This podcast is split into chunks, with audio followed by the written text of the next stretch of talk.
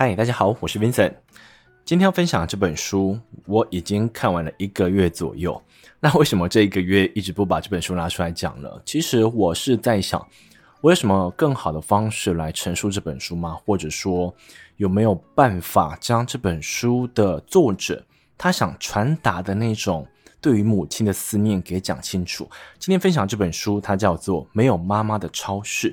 这本书写的人叫做 Michelle Zauner，我在书当中会把它叫做蜜雪儿。蜜雪儿呢，她是一个韩国跟美国的，就是混血儿。那在她小时候啦，当她在美国生长的时候，大家都会把她视作一个，就是你是个混血儿，是一个就是。西方人跟东方人的混合体，可是他有时候回到韩国的时候，韩国人却直接把他视为一个就是白人就对了，他不会认为说他是一个就是韩国人的感觉，这让他在从小读书的过程当中，他一直觉得没有归属感。那这一个没有归属感，其实让他做了一些他事后觉得有点惋惜的事情。那我在待会的时候会讲到。那我先讲一下今天分享这本书对我来讲的意义是什么。就是我过去也常常会去分享一些关于亲情的书，可能讲到母亲的，或者说讲到父亲的。那这些书籍，我并不是说我把它看完之后，我就想要感动落泪，或者说我想要舒压这样子，而是我是这样想的啦。我们在工作之后，你可能就有。非常努力的工作，获得了某些成就，或者说你的旁人会给你很多的赞许跟赞美。我认为这些方式都可以让一个人获得所谓的认同感，你也会认为说自己的努力是有一点成就的，或者说一点成果的啦。可是我曾经看过这样一个一段话，他说：“一个人啊，不必成为一个网球选手，不必成为世界冠军，他就值得被爱了。”可是这句话虽然看上去很有道理，可是在生活当中，我们就是认为，今天若我没有达到某个条件，或者说我今天没有在工作表现上、学表现上表现得够好的话，那似乎这个世界上不会有人在乎你，不会有人爱你。可是我觉得有个东西它是例外，就是亲情。我觉得父母亲对于孩子的爱永远都是蛮无私的，对我来讲。于是我常常看着这些亲情的书的时候，我就可以体认到说。其实我今天在工作时获得的表现是好是坏，或者说今天我的影片的点阅是好是坏，是高是低，或者说今天录这一集 Podcast 到底是否能够打动人心，我的父母亲根本不在乎这些，因为对他来讲，他他们就是想办法的付出他更多关心跟付出更多爱。所以当我今天在看这些关于亲情的书籍的时候，我会更加笃定，今天我只要。就做我自己就好了，不必说我今天刻意要达到某个目标，或者说我今天一定要成为一个什么样的人，我才可以获得我家人的关心跟爱。我觉得不必要这样子。所以每次当我在看这些亲情的书籍时，我总可以啦，就是莫名的得到某些认同感，以及获得一个心头暖暖的感觉。这也是我非常喜欢看这些书籍的原因。所以呢，再拉回到这本书当中，先进到今天的广告时间。这次要跟大家分享的是一家餐厅，也是上一次呢，我跟大家讲到我的口水都快流出来的那家哇酷哇酷。这次要跟大家谈到我去的第二次，这次我来到他们的赤峰店，这家店的主食是意大利面。我讲一下我之前对这个意大利面的想法，就是我其实不太喜欢跟朋友约在意大利面店，是因为我觉得意大利面的分量都太小了，每一次吃完之后，我都会觉得说好像吃不饱的感觉。所以一刚开始我是抱着这样子的心情走进去的。那我先讲一下我这次点了什么东西。我点了面包佐明太子酱、温泉蛋凯撒沙拉、柠檬坚果酱、唐扬炸鸡、鲑鱼亲子明太子奶油细扁面、白葡萄奶油戚风蛋糕、焙茶巴斯克乳酪蛋糕。我真的点了很多啊，因为我真的怕吃不饱。让我讲一下这个。面包佐明太子酱，这个一份才四十块，我觉得我下次来可能会点个四份左右，因为那个味道太夸张了。我就是我没有很多词汇可以去形容一个东西到底多好吃，可是一个东西我只要一吃下去，我觉得说这个东西怎么会是这个味道，我就会认为说这个东西我下次一定要来点个三四份。那除了这个面包之外呢，我要讲一下他们的主食，因为我点的是他们的鲑鱼亲子明太子奶油细扁面。我原本以为他们会把明太子跟这个鲑鱼会放在一堆，那我可能在吃面的同时，想要吃明太子或者说鲑鱼的时候，我再去把它夹起来吃。可是我发现不是这样子诶，就是他们碗里的每一条面都已经沾满了明太子。就是你吃完这道料理，你会发现你自己是不是过得太舒服的感觉，太爽的感觉了。所以呢，以上这是我去吃了他们的 Waku Waku Pasta 的体验，大概就讲到这边。那我要讲一下宣传的资讯哦。倘若你今天想要知道这家餐厅的菜单啊，或者说店面资讯，我会放在资讯栏位。如果你对餐饮业有兴趣的人，我也会把他们的真材资讯放在下方。今天的广告时间就到这边。今天这本书它的书名叫做《没有妈妈的超市》嘛，那这个超市指的是 H Mart。那 H Mart 其实是在美国的一个韩国的连锁百货，当中会卖很多在韩国本地会卖的东西，可能很多的料理、很多调味料，或者说很多的蔬菜水果那些，都是在韩国的超市里面可以买到的。于是呢，这作者在小时候常常跟着妈妈到 H Mart 去买很多的日用品，或者说料理，可是。这样子不代表说他跟母亲的关系非常的和谐哦，就是他母亲是一个望他的子女成凤的一种心态，所以在小时候，假设就是这个作者啊不小心摔伤了，或者说烫伤的时候，他的母亲并不是说很心疼的说，诶，这样子很痛，而是告诉他说，你今天将你的脚给烫伤了，那未来你在穿短裙的时候，未来你在穿短裤的时候都会不好看。那当他今天可能就是。咬东西的方式不对，他的母亲就会告诉他说：“你的牙齿可能会长歪，然后帮他戴牙套，或者说今天化妆的方式，或者说今天保养的方式，他的母亲都非常讲究。就是你可以说他是一个虎妈的性格。那刚好作者是一个比较有自己个性的人，所以在他很小的时候啦，他们家住在一个比较偏郊的地方，在这个时候，他其实没办法，就是直面的去。”就抵抗他的母亲，可是，在他高中的时候，你知道吗？高中的时候，不管是男生女生，都是会比较叛逆的。所以，在这个时候，他逐渐的开始讨厌他母亲对他的管束，就是他母亲可能会讲一些好像看似为了他好的事情，可能叫他说：“你不要就是到处跟朋友出去玩，你应该把更多心思花在课业上。”可是这件事情落入了蜜雪的耳中的时候，变成这样子。假设我今天。照着你说的话去做，那我好像就是允许你的管教，所以我今天刻意想要去跟你唱反调时，我就是将功课放烂。那在他将功课放烂时，他追求的另外一个目标就是玩乐团，所以他也在那个时候开始弹起吉他，他也在那个时候开始组 band 这样子，那变成了玩音乐成为他生活中的主调。渐渐的，他的课业走下坡，他的母亲对他非常担心。可是这样子的走下坡啊，到最后没有影响到他升学之路，他还是如愿的考到一所大学。那这所那这所大学呢，其实离他的家乡是有点远的，所以他就飞到了费城。当他来到费城之后，他觉得终于脱离了母亲的掌控。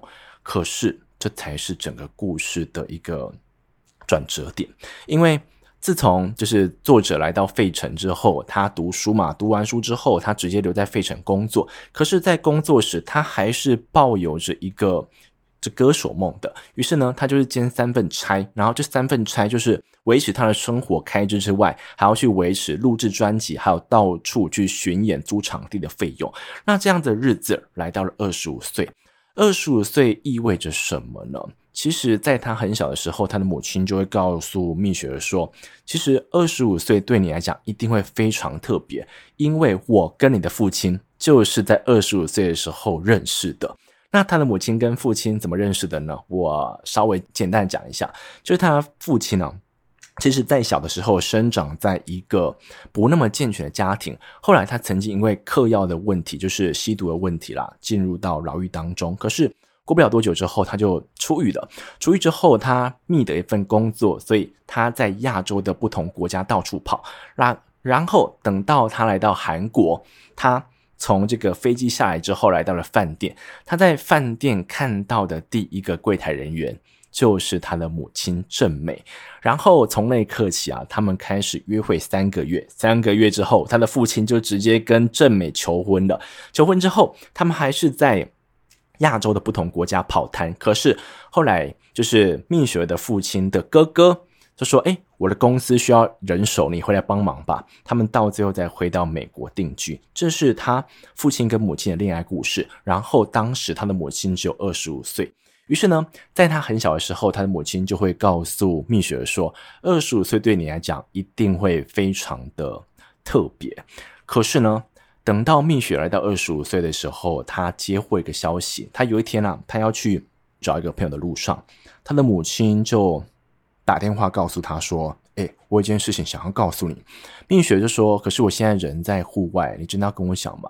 当时他的母亲犹豫一下子就说：“好吧，那等到你回家，我再告诉你好了。”可是蜜雪听到了不对，因为他回想一下前几周他问母亲最近的身体健康状况时，他的母亲都就是支支吾吾的不想回答，因为他的母亲平时不会这样子，所以在那一刻。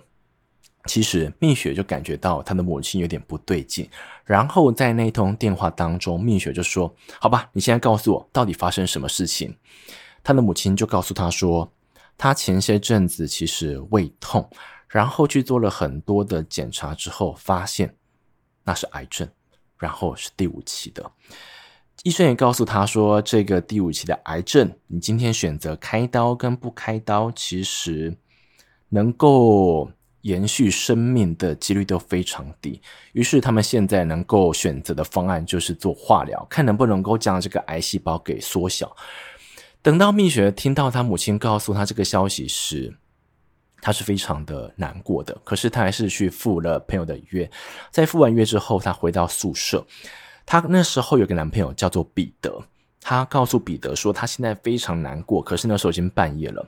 彼得就告诉他说：“你等我下班，我下班之后过去找你。”然后呢，等到彼得下班的时候，已经是凌晨的两点，彼得还是开着车来到蜜雪的住处，就是躺在他旁边抱着她，就听着蜜雪哭泣。后来彼得告诉他说，其实他的母亲跟父亲。很早之前就告诉他身体出现状况了，可是他希望他们能够亲口告诉蜜雪儿。你知道蜜雪听到这个消息时，她是有点难过的，就是她觉得说，为什么她的母亲跟父亲是先告诉她的男朋友，再告诉她了？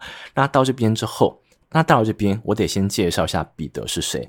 彼得呢，其实是有一天啊，这个蜜雪去了一个餐厅，就是在那边聊天的时候，看到有一个人在。台上唱歌，然后这个人呢，他霸占了麦克风六分钟。接着呢，他下了这个舞台之后，他在他朋友圈当中哈哈大笑，那个笑声非常难听。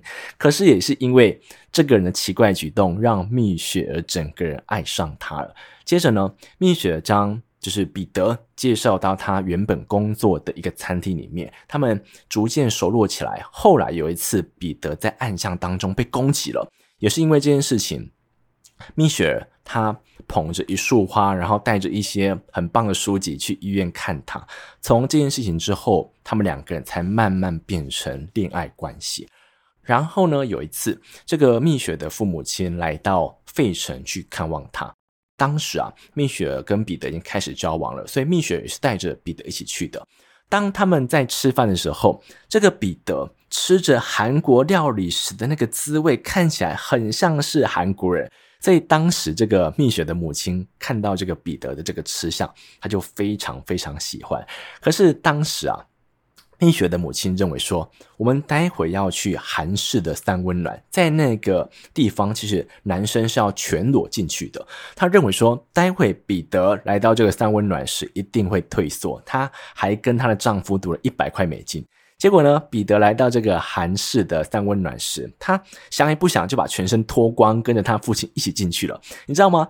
这对于一个初次见面的人来讲，而且还是一个长辈，我用想象的都会觉得是有点尴尬。可是当时彼得就这么大喇喇的走进去，跟他父亲一起来这个泡澡，也是那一刻起，蜜雪的母亲跟父亲慢慢认同了现在他正在交往的对象。可是到这边，我要跟大家谈到一个我读到时非常的有画面的一个场景，就是也是他们泡三温暖这一天。他们泡完三温暖之后，蜜雪的母亲就说：“诶，我可以去你住的地方帮你烹调几个料理吗？”其实蜜雪听到这个要求时了，她担心的不是说妈妈不能煮上一个好吃的东西，而是担心他们从小到大，他母亲对他的管教这么严格，对家里都整理得非常的干净整洁。然后，如果待会去到他的宿舍，他发现这边脏乱不堪，这边毫无整理的迹象的话，他的母亲应该会大发雷霆，这样子才对。结果呢，他的母亲来到他住的地方时，其实对于他的摆设，或者说对这边的环境，任何他。应该要看不惯东西，他一句话都没讲，他只是在这一个非常杂乱无序的，就是房间内找到一条路可以通往，就是所谓的厨房，然后在那边煮一锅大酱汤给他的女儿。就是你，你可以想象吗？对于他的母亲来讲了，他今天搭飞机飞了三千多公里来到这边费城找他的女儿，他可能不会再想要去要求他女儿说，你要照着。我从小到大给你的管教，你要将你的这，你要将你的房间整理得非常的干净。他应该不会这样子去要求。他当时可能想到的是：第一个，我看到我的女儿非常开心；第二个呢，我想要让她在异乡能够吃到我所烹调的料理。我光看到这一段时，就想到，就是因为每一年我的父母亲都会来北部看望我一次。虽然说是看望我啊，但是他们其实是有公务，每年都要上来一次。那办完公务之后，他们就会来找我。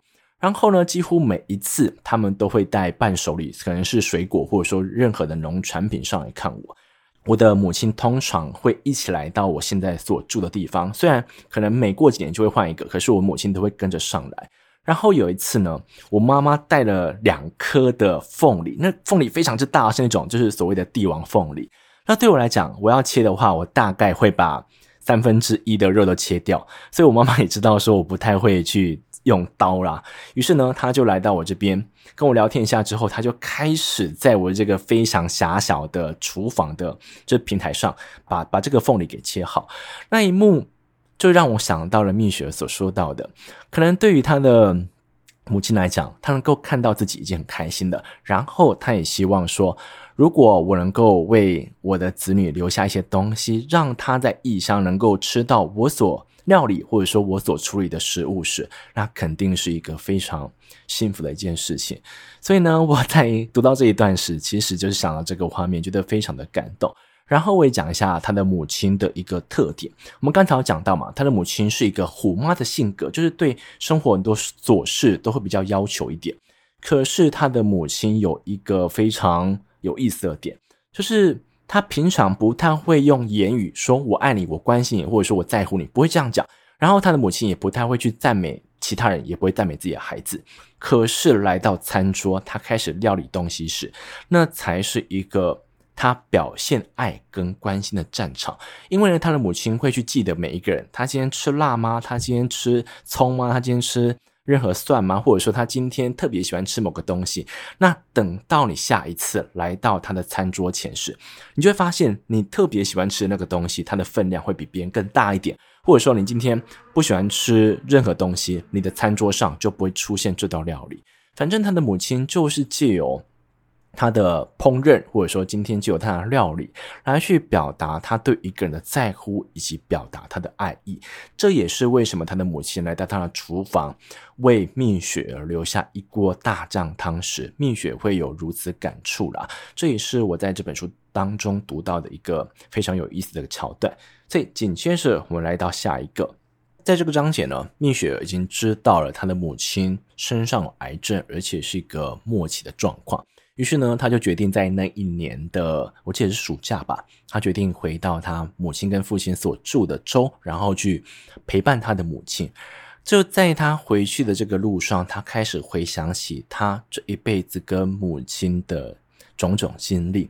他讲到一段，我读到时真的是陷入一个长思的状态，因为刚才我讲到蜜雪的个性是一个比较冲的、比较个性的。所以呢，在他小时候跟这个母亲的严格管教，刚好成为一个非常鲜明的对比。这也让他有点就心头有点怨恨，有点埋怨。那就在他读书的时候，应该是国中的时候吧，他获得了一个允许，就是说他每周可以一个晚上去到朋友家，去到同学家去居住。然后就在这样的机会当中啊，他发现他身边有一个好朋友。那这个好朋友呢，跟他的母亲的关系比较像是朋友，就是他的妈妈会陪他去逛街，他的妈妈会陪他大聊特聊，他的妈妈会陪他聊一些学校当中的男同学、女同学的事情。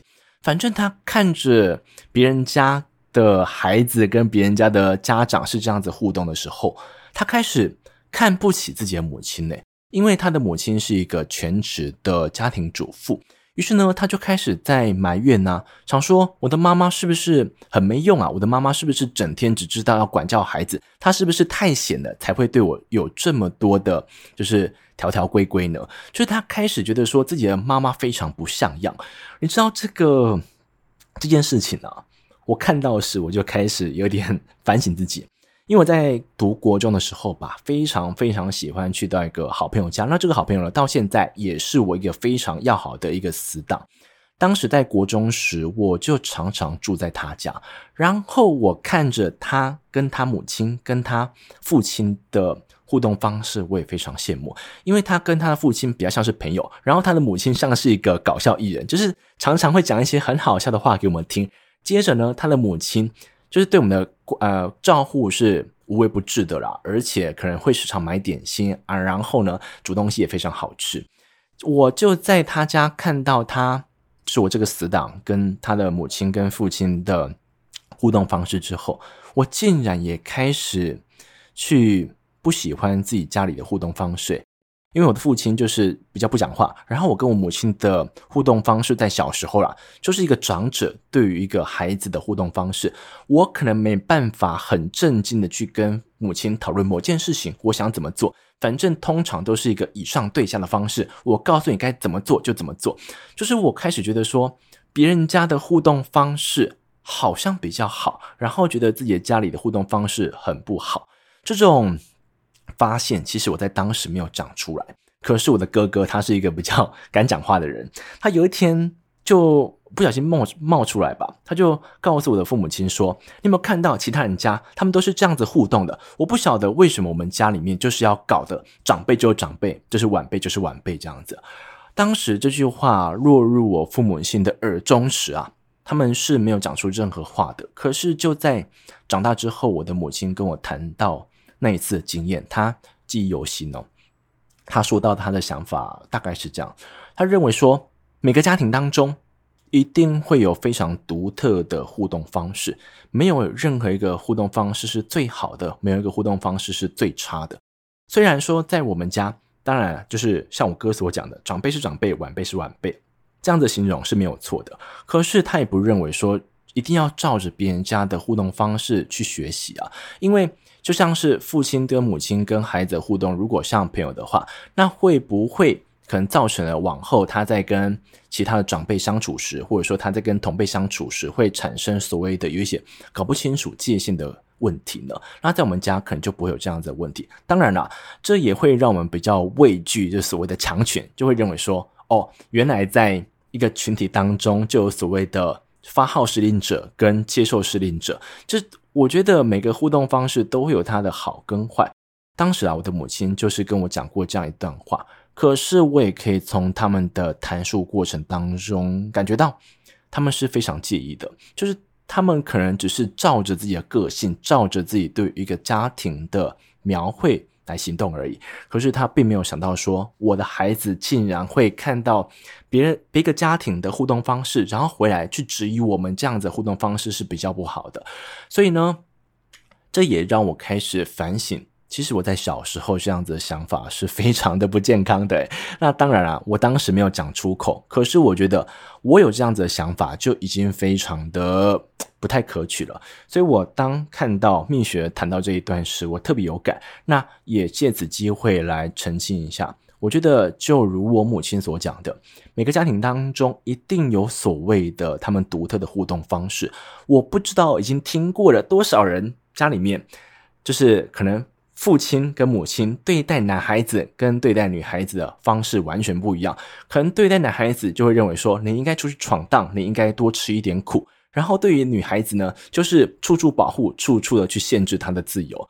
反正这样子的互动方式是一套。另外一种方式呢，可能是母亲跟就是家里中的女性比较好，然后父亲跟家中男性比较好。反正我听过太多不同的互动方式，然后我也真的认为啦，没有所谓的好跟坏。可是我觉得重点在于说，家庭是否就是有建立一个渠道，让孩子将他们的心声给讲出来，这我才是，这才是我认为说，在一个家庭当中，能否达到所谓的沟通健全的状态的一个一个要件或一个要项吧，就是我自己的认为啦。所以讲到这边呢，再回到蜜雪跟他的母亲，在他回到就是他父母亲所居住的地方之后，他的。母亲其实身体状况已经非常糟糕了，可是在这个同时间啊，他跟他父亲也是得想办法的照顾他的母亲嘛。然后在这个时间点，他的母亲还是可以有办法自己吃东西的，然后有办法自己走几步路。可是就在有一天，他的母亲的状况忽然急转直下，然后住到医院。在此医院之后啊，他就住在医院当中做一些比较深度的治疗。有一个画面我得讲一下，就是有一次。蜜雪儿帮他的母亲洗澡，然后洗着洗着，他母亲的头发就掉下一撮一撮一撮，一直掉下来。接着，他的母亲就让自己站在那个镜子前，他看着自己的裸体，看着自己的全身的状况，他不禁就哭泣了。蜜雪当时的想法是说：“你要想想哦，我的母亲在这一面全身镜前已经站了一辈子。”然后她对于自己所穿着的东西，对于自己的身材一直都很要求。接着在现在，她连自己非常珍视的头发都没办法保存的时候，那种心理上的被剥夺感到底有多重？可是蜜雪当时不敢哭泣，因为他认为说，假设我今天抱着的母亲在那边一起哭泣的话。好像就承认说他的身体健康状况以及他的外表已经不复从前了，于是蜜雪就过去抱着他的母亲，就这样子。所以我觉得这一幕充分表达了一个孩子他慢慢走向成熟之后，他已经逐渐的知道我该用怎么样的行为，该用怎么样的态度来去跟自己的父母亲做沟通，这是我觉得很有感的一个画面啊。紧接着呢。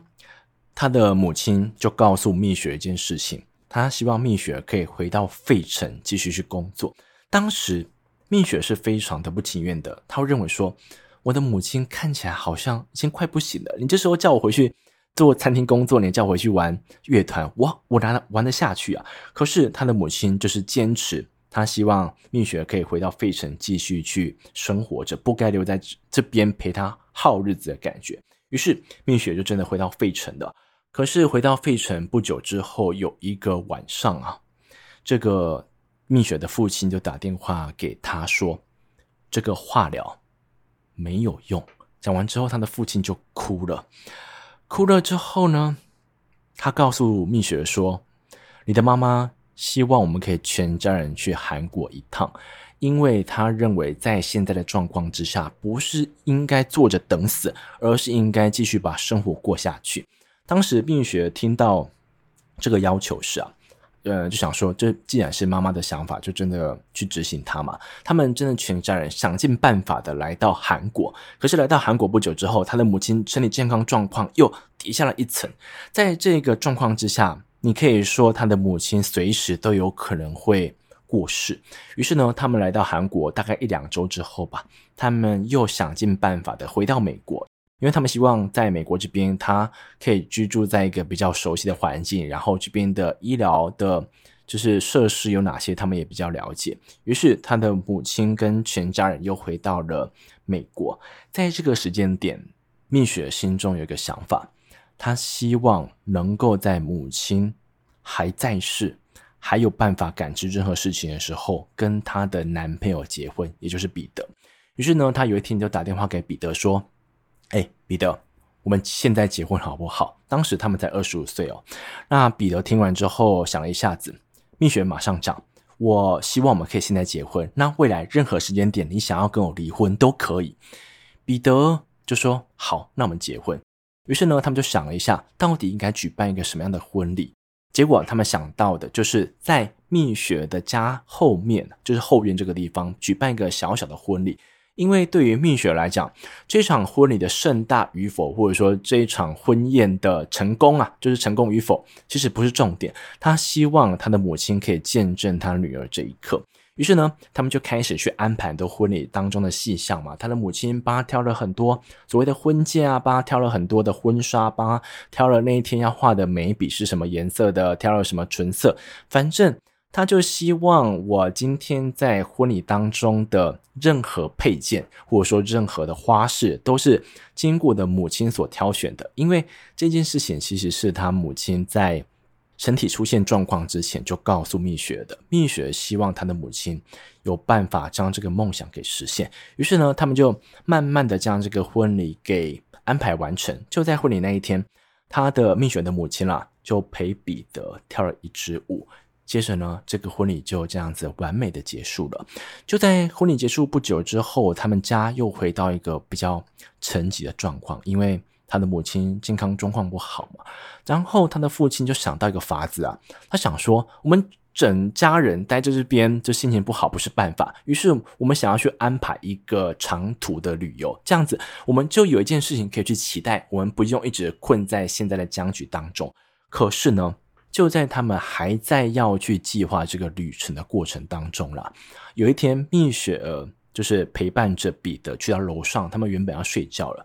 他的父亲就在他母亲的房间大喊了一声：“你的母亲走了，蜜雪儿。”蜜雪儿听到这个消息时，他当然大概知道他的母亲真的不久于世。可是听到这个消息时，他们还是不太能够接受。接着呢，蜜雪就走到他母亲的房间，他告诉他的父亲说：“可以晚三十分钟再打电话给礼仪社嘛？他想要陪伴他母亲一下。”可是当时蜜雪还是不太能够接受到母亲已经离开这件事情，所以他不断的去摇晃他母亲的身体，他不断的想要听到一个回应，可是还是没有奇迹出现，他的母亲就这样子走了。于是呢，他们就把这个葬礼的很多后续的事情给处理完毕，他也去为自己准备了一篇稿，希望在葬礼那天可以念给全部的来宾来听。就在他念这篇稿时，彼得非常担心蜜雪儿可能没办法将他念完，他怕他可能会溃堤啊什么的。可是蜜雪儿他自己讲哦，他在那场的葬礼当中并没有流下太多眼泪，不晓得为什么。可是就在葬礼完成之后，他的父亲找他跟彼得一起去一个餐厅吃完饭。就在这一餐吃完之后，蜜雪整个人哭到不行呢。其实我看到这一段时。我我我好像可以体会到，因为呢，每个人可能都不想遇到，但每个人都会遇到，就是你的家人可能会在某一天，你非常珍爱的某一个人，他可能会离开你嘛。那我的奶奶就是在六六七年前，就是离开了我们。那就在我 奶奶这个葬礼的举办过程当中，或者说前置作业了，因为我们都知道，就是东方人对葬礼的这个程序是比较多的。我觉得在这个过程当中，我真的有那种情绪澎湃的时刻，其实没有很多。可是就在这一场葬礼就是 结束之后啦，就是嗯，会会时常的想到跟奶奶的很多过往。然后也想到说，这这么一个重要的人就从你生活中消失了。那这件事情就怎么讲呢？我不好意思的讲，反正就是在葬礼之后，可能很多天我的心情都是非常不好的。然后想到我的奶奶的时候，我都会情不自禁的哭泣。所以我好像也可以去理解蜜雪当时为什么会溃堤，因为你可能在葬礼过程当中，你没有这样子的空闲时间好好去整理自己的情绪，你也没有。一个时间好好的去难过了，然后将这些事情全部处理，然后将这些事情全部处理完成之后，那些空虚，那些就是你应该思考的东西一起来找你的时候，你会受不了的。所以蜜雪当时在餐厅大哭特哭，这个场景我相信就是真实会发生的，因为我自己应该就是这样子。于是呢，这个葬礼结束之后。每个人的生活还是得继续嘛。蜜雪呢，跟着他的父亲来到了亚洲，去的越南，去了很多国家。他们想要散散心，可是这一场散心之旅是没有成功的，因为他发现他跟他的父亲没办法单独相处在一块。接着呢，他们回到美国之后，这个蜜雪还是回到了费城，他希望在这边把东西打点之后，一起跟彼得来到纽约，因为毕竟纽约是首都嘛。他们希望来到这边，可不可以让他们的乐团被更多人看见？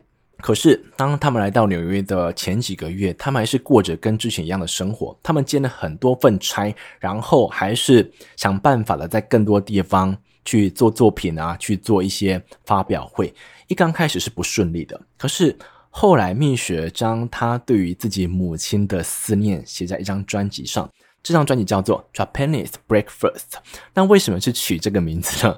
因为就美国人的角度来看啦，他们只要看到就是日式的早点的那种 GIF 图，他们就会觉得说那是一个异国文化的象征。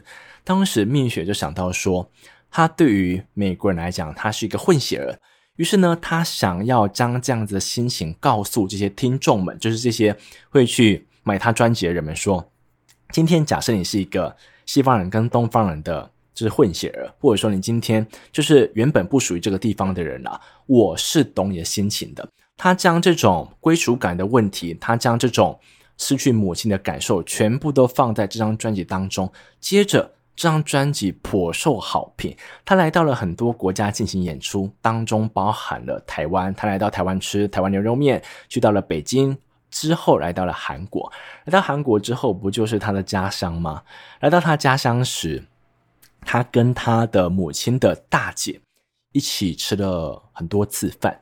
那就在最后一次饭的时候，他的这个你可以说阿姨吧，阿姨看着他，然后他看着阿姨，他们觉得说他他们好像都在对方的身上寻找一个东西。对于蜜雪来讲，他看着这个阿姨。好像在他身上找一些跟母亲相关的记忆。接着呢，这个阿姨看着蜜雪儿时，好像看着这个侄女身上，好像带着她妹妹身上的某些习惯以及他们习惯说的话。接着呢，他们两个就开始哭泣了。最后，蜜雪儿告诉这个阿姨说。先别哭吧，等到你妈死的时候再哭。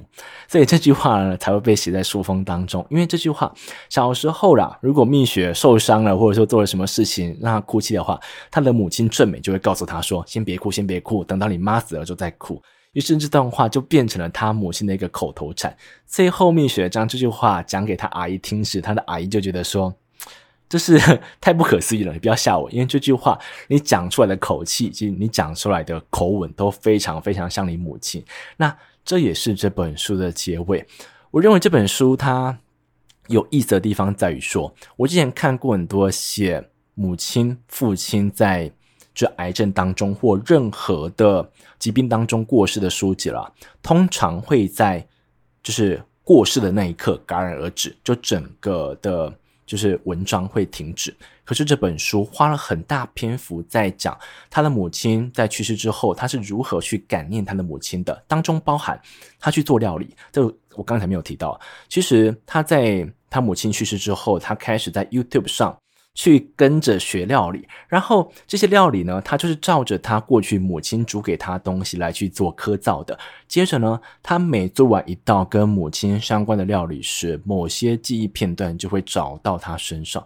于是你可以说，他今天是在做料理没错，但也同时间是在追忆一些跟母亲的美好片段。这是我觉得还蛮有意思的一件事情呐。那这本书当中我所整理的重点大概就到这边。所以呢，最后我想讲一下这本书适合一个怎么样的人。第一种，我觉得私心的先讲一下，就是我刚才不是讲到嘛，就是我常常在看完这一些跟亲情相关的书籍时，我都会对自己的自我认同感再提高一点，也会认为说，其实我只要成为我自己，身边本来会爱我的人就会爱我了，我不必今天有所什么成就或者说非常了不起，这些人就会爱我了。所以我觉得，假设你今天已经在工作当中有点迷失自己了，或者说你认为你应该获得什么样的条件，或者说获得什么样的成就才能够获得爱的话，我觉得这样子的书籍非常非常适合你。第二种呢，你想要好好的。去感谢你的父母亲，你想要透过一本书来去回忆一下过去你的父母亲对你所做的任何事情，或者说你的照顾者还是你的家人所对你做的任何事情，我认为你都可以在这本书当中找到那些点点滴滴。最后呢，就有这些点点滴滴去追溯到你生活当中曾经的某一段经历。我认为这种阅读的体验是非常棒的。关于这本书，我就分享到这边，谢谢你们。